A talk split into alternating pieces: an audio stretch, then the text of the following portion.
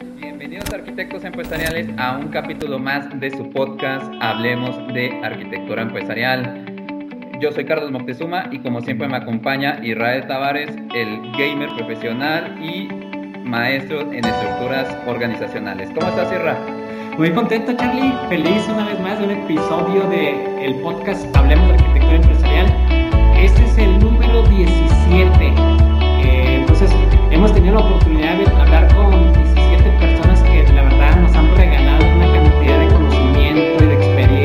anécdotas. Entonces, pues, ¿qué te puedo decir, amigos? Estoy súper contento de tener este podcast número 17 y para las personas que van a estar escuchándolo, pues les recordamos que este podcast se transmite por dos vías. Tenemos nuestro canal de YouTube para que por favor le den clic a la campanita y también tenemos nuestro canal de Spotify. Y amigo, ¿tú cómo estás? ¿Qué me puedes contar? ¿Cómo ha sido tu semana?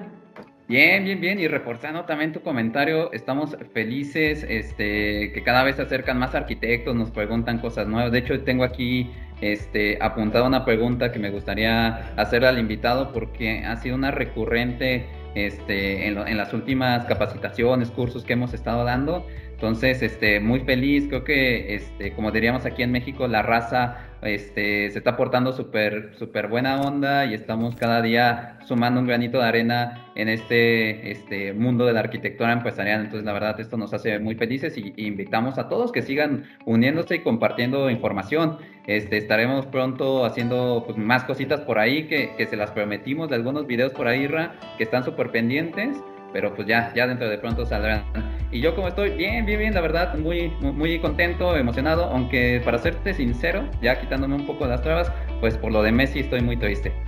Te veo que ahí el invitado tiene la Torre Eiffel, yo traigo la playa del Barcelona. Ay, no, lástima que se nos fue, pero ni modo, no, no todo era para siempre, ¿no? claro, amigo, ánimo, ánimo, ya vendrán momentos mejores. Oye, y pues para no hacer esperar a nuestro invitado, ¿te parece si lo presentamos? Venga. Listo, bueno. Fíjate que estoy bien contento, Charlie, porque es nuestro primer invitado de, Perú. Eh, es la primera persona que entrevistamos de, ese hermoso país que tengo el privilegio de conocerlo. Te comento así rápidamente que tuve la oportunidad de visitar pues eh, Lima, Cusco, Machu Picchu y algunos otros lugares y bueno, Machu Picchu no te puedo decir la, la experiencia que uno, que uno tiene al estar ahí presente. La verdad es que lo recomiendo ampliamente quien tenga la oportunidad de visitarlo, evidentemente después de que pasemos de lo que estamos viviendo. Pero pues estoy bien contento de tenerlo, pues como te comenté, él es eh, peruano y él es Jorge Valenzuela Posadas. Y déjame rápidamente describirte su perfil profesional y educativo para que la gente que no lo conoce lo empiece a ubicar, aunque estoy seguro que muchos ya saben, saben de él, porque pues es una persona apasionada de la arquitectura empresarial.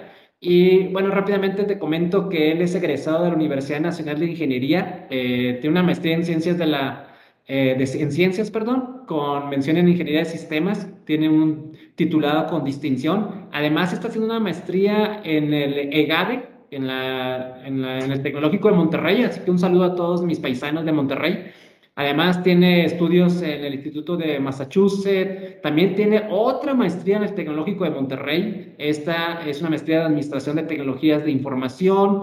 Tiene una ingeniería de sistemas por parte de la Universidad Nacional de del Callao y tiene un doctorado en ingeniería industrial por parte de la Universidad Nacional de Ingeniería y en, la lista continúa. Ahorita le vamos a pedir a Jorge que nos corrija si me faltó algo o omití algo que él considere importante compartir. También eh, es relevante mencionar que actualmente él es presidente del Comité de Gobierno de TI y Arquitectura Empresarial del Perú. Y ahorita también le pediremos a Jorge que nos cuente un poco más al respecto. Y bueno, eso fue en la parte educativa y en la parte laboral, en la parte profesional, pues también tiene un perfil impresionante. Eh, estuvo trabajando como consultor eh, en, una en una empresa que realmente él fundó, que ahorita también, si hay oportunidad, le pediremos que nos que nos explique un poco más acerca de esta empresa. Es una empresa que daba servicios de arquitectura de negocios y arquitectura de soluciones, entre otras cosas. Es una empresa que, bueno, le tiene mucho cariño, que estuvo trabajando por más de 12 años. También se desempeñó como consultor de arquitectura digital y arquitectura de datos y aplicaciones en el Ministerio del Trabajo y Promoción del Empleo en el Perú. Y también estuvo un ratito dando entrenamientos de TOGAF, de COVID, de PMP. Bueno, pues que no ha hecho Jorge. y finalmente, ya más reciente, en las últimas semanas, eh, su última eh, posición es como consultor en arquitectura empresarial por parte del Banco Interamericano de Desarrollo, el famoso BID, que pues ya hemos tenido oportunidad de comentar al respecto de este banco en otros episodios. Así que bueno, y además pues diplomados, diplomados, certificaciones, así que pues nos faltaría tiempo, amigo, para decirte todo lo que Jorge ha hecho. Entonces, pues sin más, Jorge, te doy la bienvenida. Muchas, muchas gracias una vez más por aceptar esta invitación, por tener eh, este espacio con nosotros. Espero que lo disfrutes igual que, que seguramente los, todos los que nos estarán escuchando. Y bueno, Charlie, ¿por qué no le haces la primera pregunta a nuestro queridísimo Jorge Valenzuela para entrar en calor? Oye, Jorge, pues nuevamente bienvenido, ¿verdad? Muchísimas, muchísimas gracias por estar acá. Y quisiera arrancar con, una pregunta que ha sido muy recurrente últimamente en los cursos, en las pláticas, en, en estos foros, incluso nos han dejado ahí este, algunas preguntas. Y esta en particular llamó mucho mi atención. Y puntualmente es, ¿por qué mi organización debe de adoptar una práctica de arquitectura empresarial? Muy bien, para empezar a responder esa, esa pregunta, lo voy a tratar de responder desde, desde un enfoque común, como un docente enseña en la universidad. Eh, lo primero es este, el concepto del modelo. El modelo eh, no es la realidad, el modelo es una representación de la realidad. Entonces ahí, eh, pero un modelo útil o la utilidad de un modelo es cuando nos permite abstraer aspectos, los aspectos más importantes y separar los aspectos que, no son tan importantes en ese momento, ¿no? Entonces, eh, un modelo eh, representa una realidad y nos permite eh, representar, en este caso de la arquitectura, el modelo de la empresa, desde diferentes perspectivas. entonces, este, a tu pregunta, ¿por qué en estos momentos donde donde se vive el tema de la transformación digital, ¿por qué se tiene que, este, eh, en qué, en qué eh, o cómo nos puede servir la arquitectura empresarial? Entonces, eh, nos, nos permite, es un instrumento que nos permite operacionalizar e implementar todas las estrategias de transformación digital de una empresa, ¿no? Haciendo uso de las tecnologías digitales, haciendo uso de las tecnologías de información que son previas ¿no? a las tecnologías digitales. Entonces, el valor de la arquitectura empresarial es que nos permite eh, implementar, operacionalizar estas estrategias de transformación digital de una empresa. Y Jorge, tú mencionaste algo que el, el Charlie y yo siempre hemos comentado de que es concentrarnos en aquellos componentes que son críticos para la organización y no distraerse en aquellos elementos que de pronto solo crean ruido o que, o que no son críticos para el negocio. Y eh, te vamos a contar una anécdota. Hace bastantes años, eh, un jefe que Charlie tenía nos puso a él y a mí a representar eh, pues, a ver, Charlie, ayúdame, porque eso te pasó más a ti que a mí, porque realmente, si bien yo lo conocí y conviví con él, pues tú fuiste el que, el que la vivió. Este, ¿Qué fue lo que te pidió que te decía? No hagas eso, no hagas eso, pero al final, pues se hizo lo que el jefe quería, ¿verdad? Este, sí, es de que e, en una línea o, en una dirección, no, eh, dentro de, del área de infraestructura o de tecnología, tratábamos de, de orquestar pues justamente los servidores, las workstations, los nodos, las redes. Y, pues quisimos empezar el ejercicio de arquitectura empresarial por ahí, ¿no? Con lo que teníamos, porque si pensábamos o soñábamos con temas de negocio, pues siendo de TI, pues era difícil llegar hasta allá. Entonces dijimos, ok, pues vamos a empezar con lo que tenemos en las manos. somos dueños de la infraestructura, arranquemos.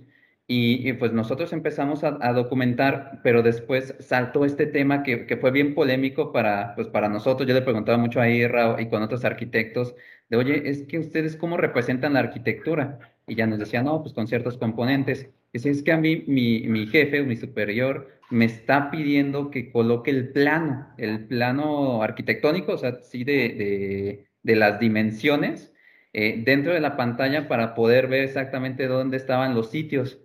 Entonces a nosotros pues no nos agregaba mucho valor, ¿no? Porque decíamos, es que cómo vamos a tener el megamapota, porque pues está súper difícil, ¿no? Y más aparte, cómo revisarlo, porque son muy grandes, ¿no? Entonces, este, al inicio nos, en la justificación nos decía, es que a mí me, yo gasto mucho tiempo en enviar a una persona, este, porque a lo mejor está en Culiacán, entonces, este, el sitio que se cayó, entonces yo no sé si es de, de, de Culiacán, de, de, Sonora, este, de Ciudad de México, de Cuernavaca, no sé, entonces por eso necesitamos todos los planos de todos los sitios y el del corporativo, porque incluso por los pisos también, y fue así como de, pero, pero, pues no, no, o sea, a lo mejor los planos no era la, la solución, estamos haciéndolo muy robusto, y, y eso nos, nos causaba como un poquito de estrés, este, ya después pudimos rasurar esos, temas porque la verdad nadie le entendía. Entonces luego como que nos saturamos, como vi comenta Guerra, en hacer o arrancar por cosas que a lo mejor no nos agrega valor, a lo mejor solo porque se ve bonito o es marquetero, pero a lo mejor no es aquello que, que, nos impulsa y que es un detonador para el negocio y para nuestra organización. Oye, Jorge, y déjame cambiarte un poquito la, la, conversación. Primero que nada, muchas gracias por tu respuesta a la primera pregunta. Creo que fue una excelente respuesta para romper el hielo y empezar a entrar un poquito más en materia. ¿Cuál, ¿Cuál, es tu experiencia en el Perú? O sea, ¿cuál es el nivel de madurez que hay dentro del país en temas de arquitectura empresarial? Como te comenté, yo tuve oportunidad de estar en, en el en diferentes bancos de allá y sí se hablaba de arquitectura empresarial, pero como sucede en la mayoría de los países, pienso que todavía le, le falta un poquito de, más de crecimiento. No sé cuál sea tu percepción, si, estoy equivocado, no sé qué nos puedas comentar al respecto. Eh, bueno, eh, a nivel de, vamos a medir, yo, yo creo que sería productivo medir la aceptación de la arquitectura empresarial desde, desde tres este, perspectivas. Una es la cultural, eh, quiere decir a nivel de la, de la aceptación de las personas, los agentes de cambio, qué tan empoderados o qué tan, este, mm, qué, tal experiencia, qué, qué, tal este, formación en arquitectura empresarial tienen eh, para afrontar retos de transformación digital, por ejemplo, ¿no? Eh, yo pienso de que aquí todavía en el Perú no hay este, un liderazgo enfocado eh, en ese aspecto de la transformación digital, ¿no? La descripción de las, de las empresas desde diferentes perspectivas, ya sea del negocio, ya sea de, eh, ya sea de los sistemas de información, de los datos, ¿no? Y de la tecnología de información, eh, no, no hay una perspectiva de esa manera. Creo que hay una deuda, un, hay una deuda de las universidades de los, de los, este, de las, de los pregrados y posgrados universitarios de formar estos cuadros de agentes de cambio, este, estos cuadros de profesionales que manejen muy bien la, la, la arquitectura, o sea, que, que, exploren a profundidad, ¿no? No manera superficial, sino a profundidad la, la, arquitectura empresarial. Yo creo que eso, a diferencia de otros países, me parece de la región, que sí, eh, por ejemplo, México, ¿no? México, por, justamente yo he llevado este, ahí el curso de arquitectura empresarial, ¿no? Este, pero también Colombia, ¿no? Creo que este, tanto México como Colombia creo que tienen un cuadros de profesionales arquitectos que, que están este, dirigiendo este, de manera ordenada la transformación digital. Eh, en, Perú, a nivel cultural, aún hay una deuda. Este, a, nivel, a nivel regulatorio, a nivel de normas, este, yo, creo que, yo creo que sí se ha dado pasos, ¿no? Este, actualmente, eh, a, partir de las observaciones que hizo la OSD del gobierno electrónico y del gobierno digital, dado que OCDE impulsa el gobierno digital, el 2016, se han empezado a disparar este, eh, bastantes regulaciones en el Perú que nos ponen un poco, um, una gran expectativa, ¿no? Este, por ejemplo, la ley de gobierno digital tiene regulaciones de servicios digitales, tiene regulaciones de identidad digital, tiene regulaciones de este, servicios administrativos, el backend de las entidades públicas, este, tiene regulaciones de interoperabilidad, ¿no? Tiene regulaciones de, eh, arquitectura digital, propiamente dicho. eh, y ahora con el reglamento de, esta ley que ha, salido en, marzo de este año, esto también se viene impulsando, ¿no? Porque muchas de las personas eh, que trabajan en, las entidades, en, las oficinas de tecnología e información, eh, ponían de excusa de repente que no había un reglamento de la ley, ¿no? Sin un reglamento, oye, ¿cómo voy a hacer? No, no, no, no le daban forma. Pero ahora, este, creo que sí, creo que sí se está dando este contexto eh, sin embargo, al ser estos, estas regulaciones no obligatorias, al ser regulaciones, este, digamos, no obligatorias, sino supervisadas, o sea, no se supervisa el cumplimiento, no se asegura el cumplimiento, entonces hay una debilidad todavía para que se haga efectivo, ¿no? Para que se haga efectivos estos avances. Y finalmente la, la parte social la, norma social, la parte normativa, vamos a decir, ahí yo creo que también hay, hay este, eh, el, problema de, que se mueven mucho este, los directivos, ¿no? O sea, los directivos no son muy estables. Esto genera que las personas trabajen para proyectos, o sea, que quieran sacar, que quieran desarrollar, este, que quieran desarrollar proyectos específicos, ¿no? Y, dejando más atrás una gestión más ordenada, una gestión más integral de la transformación digital que, está muy, muy en boga ahora, ¿no? Eh, sí, sobre todo estos tres aspectos, yo creo que eh, vamos, vamos bien, o sea, en síntesis, vamos, vamos bien, pero todavía faltan algunos pasos, eh, algunos pasos este, en esto, ¿no? En la transformación digital. Y yo, bueno, como como les comentaba, yo, yo este, vengo de la escuela mexicana, ¿no? De la arquitectura empresarial, este, eh, del Tecnológico de Monterrey, ¿no? Este, y eh, bueno, y ahora también un poco también creciendo a nivel de negocios, con un enfoque más de negocios, innovación de negocios, en EGADE Business School. Entonces, eso creo que me, me convierte eh, de alguna otra manera como un agente de cambio, ¿no? A la medida donde yo pueda influenciar, a la medida donde yo pueda este, ser de repente un, este, impulsor de que se formen estos cuadros de arquitectura empresarial, ¿no? Y, sí, sobre todo eso, ¿no? Perfecto, Jorge. Este, estamos completamente de acuerdo contigo. O sea, en temas de educación, creo que esto también es fundamental y también lo decías.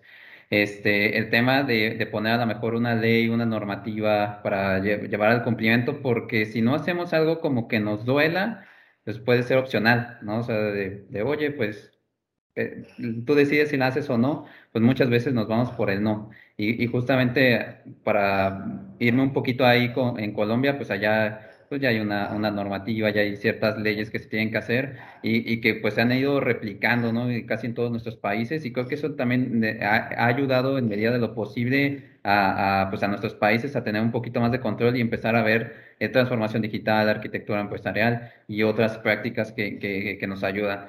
Yo, yo estoy muy consciente en que Perú es un mercado súper fértil, que creo que puede, pueden sumarse cada vez más, más personas y y justamente el día de hoy a las, a las de 8 a 9 me reunía con, con, bueno, pues amigo, este Manuel seguramente está viendo este capítulo, te mandamos ahí un, un abrazote. Este, Manuel me decía, es que porque aquí en Perú nos está costando mucho trabajo, como que la parte de procesos creo que ya la entendemos todos, ¿no? En el Perú. O sea, ya sabemos que son cajas, sabemos que, que un rombo sí significa una decisión, pero ¿por qué no estamos consumiendo más proyectos ya todo holístico, donde si ves que este proceso, pues ya es la caja? Pero si esta caja está conectada con esta otra cosita, llamémosla verde, este es una aplicación y, ya le está haciendo esta dependencia, este, ¿por qué? ¿Por qué crees? Y yo decía, mira, a mí me, hubiera gustado mucho, este, pues ser ser peruano, estar allá como para podértelo decir. Aquí desde esta perspectiva eh, nos pasa también muy parecido. ¿no? arrancamos así y, este, y creo que en medida de lo posible lo han hecho. Yo le di el toque mexicano, le platicaba a, un alto nivel como de, bueno, pues es que ha sido también base a prueba y error y a encontrar beneficios, ¿no? Porque si no, si alguien no le encuentra un beneficio a esto rápido, se baja del barco. Es muy fácil que salten, pero que tomen las riendas o, el timón en este, en este ejemplo, pues no van a llegar hacia ningún lado. Entonces, Jorge, te quería preguntar, desde tu punto de vista, en Perú, ¿qué crees que a lo mejor le hace, le hace falta o hacia dónde, dónde va un poco esta marea de la arquitectura empresarial? Eh, Bueno, yo creo que hay varios aspectos que ir, ir cerrando, ¿no? Varias brechas. Este, una de las, de las que te acabo de mencionar es que haya cierta obligación, ¿no? A nivel, a nivel, vamos a decir, de la gestión pública, ¿no? Que haya una obligación este, de ejecutar ejercicios de arquitectura con el, con el objetivo de hacer eficiente la inversión, la, inversión en tecnologías de información, ¿no? Inversión en tecnologías de información y ahora en, tecnologías digitales, ¿no? que es propiamente la transformación digital. Eh, por otro lado, este, si, pensándolo, ¿no? Este, si, si, el, si el Estado, si naturalmente no existe en la educación posgrados o, pregrados universitarios que te están formando en, en, por ejemplo, en, arquitectura empresarial, los principales frameworks, SACMAN, TOGAF, ¿no? Y otros, entonces el Estado debería invertir en, crear un centro, bueno, para, para lo que es la gestión pública, un centro de formación en gestión y gobierno de tecnologías de información, ¿no? Yo creo que la necesidad de eh, la, necesidad de usar frameworks basados en buenas prácticas, estándares este, y estándares, yo creo que es una necesidad para impulsar esto, ¿no? Este, de tal manera que se pueda que se pueda dar de una manera más natural, como por ejemplo lo hace Estados Unidos, lo hace, lo hace este, el Reino Unido, ¿no? Que creo que es donde la mayor parte de arquitectos empresariales se concentran a nivel del mundo, ¿no?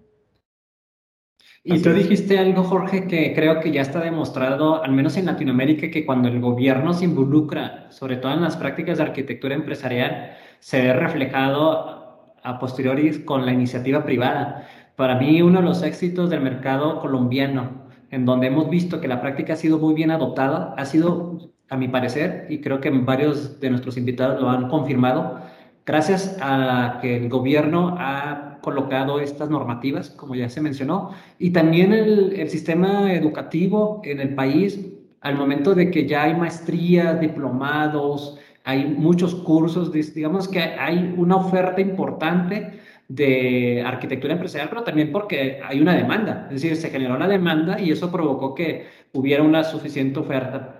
Jorge, eh, hay algo que yo he percibido, y corrígeme si me equivoco, en el Perú eh, la arquitectura empresarial ya dijimos que está en vías de crecimiento, que todavía, todavía tenemos mucho espacio para crecer, pero hay otro framework o otra, otro marco que es COVID, en donde de alguna manera yo creo que también ha sido muy bien recibido por Latinoamérica. Quería preguntarte, ¿tú has visto como esa relación o esa, esa conexión entre arquitectura empresarial y, y este otro marco COVID? Es decir, ¿se complementan? ¿Es uno o el otro? ¿O es más bien arquitectura es la gran sombrilla y por debajo está COVID. Es decir, ¿cuál, sería tu sugerencia para aquellas personas que en estos momentos se están preguntando, oye, eh, ¿debería de empezar por un proyecto de arquitectura o uno de COVID o los dos al mismo tiempo o tomo lo mejor de cada uno? Es decir, en ese sentido, Jorge, no sé si tú nos puedes regalar unos consejos o sugerencias respecto a estos dos grandes marcos. Bueno, este, eh, efectivamente, ¿no? O sea, al mismo tiempo que responde a necesidades diferentes de la gestión de tecnologías de información, eh, de la gestión de la información y la tecnología empresarial desde el punto de vista de COVID, eh, al mismo tiempo que responden necesidades diferentes, pero también se complementan, ¿no? O sea, este, COVID eh, está más orientado hacia optimizar el control, ¿no? Optimizar el control de la gestión del gobierno y la gestión de tecnologías de información. Como tú bien lo has dicho, es una sombría de diferentes frameworks, estándares. Y buenas prácticas, donde tú lo que vas a poder hacer es diseñar un sistema de gobierno y de gestión de, tecnologías de información a lo largo de la empresa, ¿no? Eh, ese es el, beneficio de, de COVID, asegurarte por un lado, separar la gobernanza de tecnologías de información con, la gestión de tecnologías de información. ¿Y para qué? Para asegurar la obtención de beneficios, la optimización del valor, la optimización de los recursos, la optimización de los riesgos, ¿no? Eh, entonces, ese es el objetivo de COVID eh, y al mismo tiempo se complementa en, lo que, en lo que te permite de acuerdo a, las, a los diferentes factores de diseño, que son 11 factores de diseño este, que maneja COVID, habilitar eh, ciertos procesos de gestión de tecnologías de información. Uno de ellos es el, la arquitectura empresarial, uno de ellos es la gestión de la arquitectura empresarial y, este, y, te permite eh, ir respondiendo, ¿no?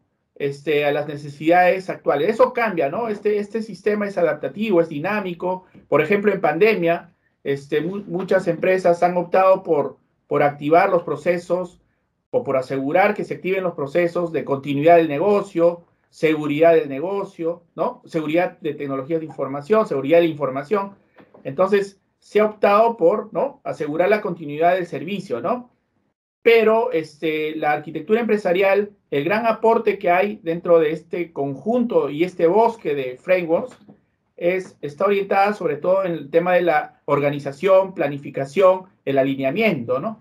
Este, y esto va a permitir a que, la empresa finalmente este, haga una mejor gestión de las tecnologías de, información desde el punto de vista de la planificación, ¿no? Correcto. Ah, muchas, muchas gracias, Jorge. Este, ¿sabes qué? Te quería, te quería preguntar algo. Es que me quedé con lo que dijiste de que sigo con el tema de la educación, pero quería hacerte una pregunta personal.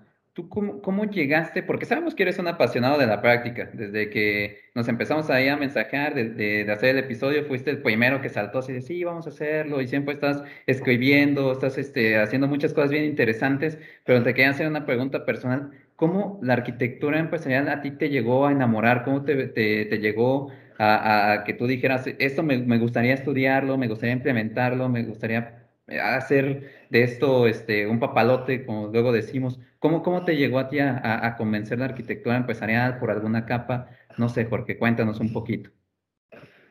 Bueno, eh, efectivamente, o sea, yo creo que todos los que tenemos cierta formación con, con lo que es este, la teoría de sistemas, el pensamiento de sistemas, lo, que podemos encontrar cierta belleza en la filosofía de, este, del tema del holismo, de la sinergia, del atomicismo, ¿no? Esto lo trasladamos a un, a un enfoque ya de análisis, ¿no? Lo, tratamos de utilizar como un análisis, dentro de un análisis de algún problema, ¿no? Entonces, la arquitectura tiene esa belleza, ¿no? De que te permite, por una parte, te permite partir la torta en pedazos, ¿no? El atomicismo, ¿no? Y ahí este, tú, tú empiezas a, a, comerte, o sea, cada pedacito de la torta, este, pero también este, después te permite ver eh, de manera holística, ¿no? O sea, volver a, volver a salirte de este pedazo y ver toda la torta, en otras palabras, ¿no? Entonces, de tal manera es de que tú, eh, mediante las descripciones que logras con la, con la arquitectura, tú puedes este, comprender mejor eh, la, realidad, ¿no? O sea, puedes comprender mejor al, momento de, analizar una parte y de finalmente integrar todo, todas esas partes este, en un gran, en un gran este, plano, vamos a decir, ¿no? En un gran plano. Entonces, como tiene esas dos características, creo que la belleza es que te da mucho más conocimiento para hacer análisis. Justamente para obtener este, resultados de ese análisis. O sea, te da más información, más conocimiento y al mismo tiempo te permite comunicar, ¿no? Es decir, tu, tu, tu, mapa, tu mapa parcial o tu vista, ¿no? O tu punto de vista que comunicas a un grupo de personas, este, y finalmente puedes integrar todos estos pedazos y también te permite comunicar a otro nivel, te, te permite comunicar a diferentes personas. Y hay otra característica más, es de que mediante mediante el modelo de arquitectura, tú también influyes para que ellos te comprendan o comprendan la realidad tal como tú quieres que la comprendan, ¿no? Tal como tú quieres que la comprendan. Entonces, creo que hay bastante riqueza en este proceso mental que está detrás y, que finalmente se concretiza con la mejora de la comunicación, ¿no? La mejora de la comunicación en problemas complejos, ¿no? En problemas complejos, en situaciones complejas.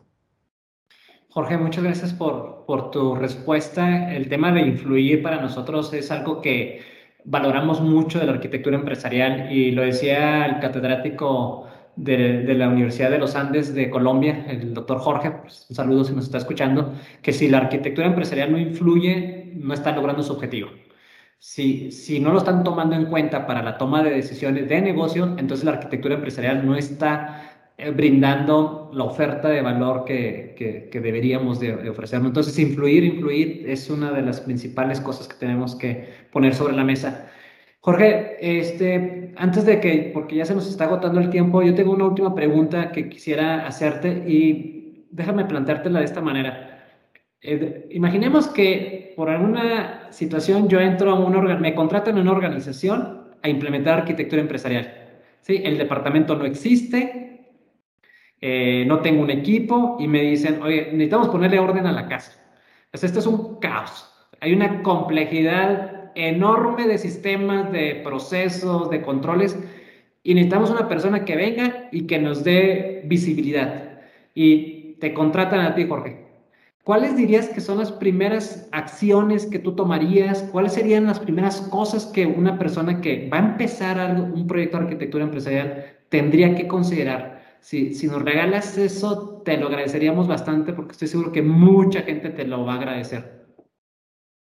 Gracias, Israel, por la, por la buena pregunta. Mira, lo que, lo que yo haría en primer lugar, puesto también una cuestión de experiencia, es reconocer, reconocer eh, quiénes son los responsables y quiénes van a facilitar el trabajo de arquitectura, ¿no? Es decir, haría una evaluación de la capacidad de arquitectura de esta, de esta empresa, ya sea una empresa chica, una empresa grande. Entonces, eh, vería quiénes son los roles, quiénes son los, los rendidores de cuenta, los responsables, ¿no? Y a partir de ahí eh, yo eh, presentaría, vamos a decir, un, primer, un primer enunciado del trabajo de arquitectura que voy a realizar, ¿no? Oye, este va a ser el alcance, esto, estas tareas se, se, van a llevar a cabo, se va a llevar en sprints, de repente, bajo una metodología ágil, voy a, voy a, este, voy a hacer el, el desarrollo de la arquitectura, el, desarrollo de la arquitectura, vamos a decir, eh, la elaboración de los modelos de arquitectura de negocio primero, ¿no? Eh, y así, ¿no? Negocio, eh, sistemas de información, información, aplicaciones y tecnología de información. Entonces, lo, primero que haría es efectivamente establecer quiénes son la raíz de la arquitectura, ¿no? O sea, quiénes son los, los responsables. ¿Por qué te Porque lo que lo, que no puede, lo que tienes que evitar es justamente que, se haga un, desarrollo de una arquitectura en el aire, ¿no? Un desarrollo de la arquitectura que, finalmente nace muerto, ¿no? Porque finalmente no, no va a haber nadie que reconozca sus responsabilidades en esto, ¿no? Y es más, desde el inicio tú tienes que asegurar el apoyo, el patrocinio de los ejecutivos, de, ser, posible de todos los ejecutivos, de ser posible de los ejecutivos claves del negocio. Entonces, sin un patrocinio este, directivo de la empresa, eh, también es un, es un gran eh, riesgo de que te dé beneficios, ¿no? Eh, un ejercicio de arquitectura. Perfecto. Pues Jorge, se nos fue el tiempo rapidísimo. Yo quisiera rescatar algunas cosas para, para citarte. Este, la educación es fundamental para, para colocarla. Este, hay que poner políticas este, dentro del Perú como para que sea un tema normativo y podamos ir contribuyendo y cada vez seamos, seamos más personas. Y me quedo mucho con este de identificar los stakeholders o las personas indicadas para poder explotar, porque pues también luego nos pasa a, nosotros los arquitectos que a lo mejor estamos dándole la arquitectura al, al, cliente, que a lo mejor era el que no iba a tomar decisiones y ya gastamos todos nuestros eh, esfuerzos con esta persona que a lo mejor sí le veo un valor, pero a lo mejor no eran los oídos correctos, ¿no? Entonces, este, me gustó mucho esa, esa, esta parte, Jorge. Yo me quedaría con esos tres. Hubo muchos más, pero en particular, e, estos tres me, me gustaron muchísimo. Y, para cerrar, este, Jorge, ¿dónde te podemos seguir? ¿Cuáles son tus redes sociales? Este, porque sabemos que, posteas y la verdad te hemos seguido ahí bastante y, y, y algunos muy, o sea, nos inspiran y pues quisiéramos compartir con, con, toda la audiencia de aquí del podcast este, para que también te sigan y, y eh, compañeros, este, mis patas eh, peruanos, y los invitamos a que, a que también sigan a Jorge y, pues cada vez seamos muchos más allá en el Perú. Muchas gracias, este, Carlos. Muchas gracias, Israel. Este, no, bueno, a mí me pueden encontrar en el LinkedIn, LinkedIn, este, ahí sobre todo, ¿no? Porque ahí, este, ahí conocí a, Israel hace tres años, ahí te conocí, este, Carlos, hace un año. Entonces, este, de hecho que por ahí yo creo que es una buena forma de, de, conectarnos y hacer crecer esta comunidad de arquitectos empresariales en Latinoamérica, ¿no? Este, les felicito también por el, por el programa, yo siempre los escucho, estoy pendiente de un, nuevo, de un nuevo capítulo que se lance y siempre ahí van a encontrar de repente algún comentario, ¿no? De, de acerca de los temas que, que bien exponen. Muchas gracias. Jorge, antes de que te nos vayas, este, corrígeme si me equivoco. ¿Tú tienes un grupo de WhatsApp con arquitectos del Perú o estoy mezclando información? No, sí es correcto. Tenemos un grupo de 130 este, ingenieros, muchos de ellos arquitectos o, en, o, en, camino de serlo, ¿no? Este, usualmente discutimos, es más, este, también hemos este, incluido a, a varias personas de otros países, de Chile, de Chile y de Uruguay, me parece que estamos empezando, Colombia también, este, y, y este, no, bueno, es, es una forma de que nosotros vamos, este, eh, promocionando, promoviendo el aprendizaje de la arquitectura empresarial muy necesaria para liderar la transformación digital, liderar la transformación empresarial en general de todas las, ¿no? De, eh, a nivel de Latinoamérica, ¿no? Este, y bueno, Sí, sí, este, es más, voy, seguramente voy a compartir ahora este, este, esta entrevista, este podcast, y seguramente van a tener más fans, porque, bueno, sí, somos un grupo ahí nutrido y muy, y muy dinámico respecto, muy apasionado con estos temas de arquitectura. ¿Cómo, pueden, que te manden un mensajito a través de, de LinkedIn, que te manden un inbox? ¿Cómo, ¿Cómo le hacemos para pertenecer a ese grupo de WhatsApp? La gente que te está escuchando de, de de Perú y de Chile y de Colombia. Eh, bueno, entran a mi, a mi LinkedIn y yo les comparto con mucho gusto la, la, invitación de, de, WhatsApp para que formen parte de este grupo que tenemos, ¿no? Y que esté en crecimiento. Perfecto, excelente. Oye, Jorge, este, pues ya como dijo Charlie, lamentablemente se nos va el tiempo como agua entre los dedos, se va volando. Y este, se me estaba olvidando algo porque mis corresponsales en Perú me, me mandaron un mensajito aquí y me dicen que, que te pregunte que para ti, ¿qué, ¿qué, representa el Club Universitario de Deportes? Pues nada, soy súper hincha de, de, la Garra Crema. Soy súper hincha de, de, la Garra Crema. Este, nada, el, somos subcampeones a nivel de la Libertadores de América, ¿no? la gran hazaña de 1972. Todavía no nacía, pero, pero bueno, sí, hasta ahora este, se comenta aquí, ¿no? En Perú. Este, y bueno, sí, ahí vamos, vamos alentando. Ahora estamos ya más o menos avanzando en el, en el campeonato local. Excelente, Jorge. Pues bueno, muchas gracias. Charlie, ¿algún último mensaje que quieras compartir antes de que despidamos este podcast, este episodio número 17, amigo? Sí, ya ahí vamos, paso a pasito vamos avanzando. Solo quisiera agradecerles nuevamente a todos los arquitectos empresariales por seguir la comunidad. Este, pues ya hemos platicado de muchos temas. Si quieren que, hablemos de, algunos otros, porque estamos, eh, como decíamos, estamos haciendo temas nuevos, eh, queremos este, salir un poquito tal vez también de la caja, ver otras prácticas que convivan con la arquitectura empresarial. Si se les ocurre, este, por ejemplo, ahorita que hablamos, eh, le hacíamos un pequeño guiño a COVID. COVID es buena onda, ¿eh? no, no se espanten. Este, ah, a, lo mejor podemos hacer uno contigo, Jorge, si nos permites, y hablamos a lo mejor un poquito de COVID. No sé, arquitectos de esto se trata este su espacio para que podamos contribuir entre todos y, será siempre un gusto leerlos y nada. Entonces, este, pues nos vamos despidiendo. Irra, ¿quieres decir algo? Tengo ganas de hablar con dos personas. Este, dos, dos, más que personas con dos eh, eh, perfiles. Me gustaría tener una conversación con un arquitecto de soluciones. Si hubiera alguien que nos escucha, que está interesado en participar, que nos mande por un mensajito, que nos escriba. Y alguien con el que la verdad que ya hemos querido hacerlo, pero no hemos podido echarle es con un agilista. Tengo ganas de ver qué piensa un agilista de la arquitectura empresarial. Es decir, si la, si la ve como algo que le agregue valor o está un poquito de desacuerdo. No sé, tengo ganas de, poder conversar con estos dos perfiles. La arquitectura empresarial este, también se combina con el agilismo, ¿no? Ah. Eso también es, es algo que se desmitifica, ¿no? Desde, desde que todas te permite eh, hacer una segmentación de la arquitectura, una profundidad y una amplitud de la arquitectura. Entonces tú puedes crear sprints eh, de desarrollo de arquitectura de 15 días, ¿no? O sea, eso va a depender de la amplitud, de la profundidad, de la segmentación de la arquitectura. Entonces, este, muchos, muchos encuentran esto de que la arquitectura empresarial está muy alejada de lo que es este, el agilismo, pero realmente no es así, ¿no? Totalmente de acuerdo contigo, Jorge. Así que dejo abierta la invitación por si alguno de estos perfiles nos está escuchando. Esta es su casa, así que este es su podcast. Y bueno, amigo, pues este, nos despedimos. ¿Te parece bien?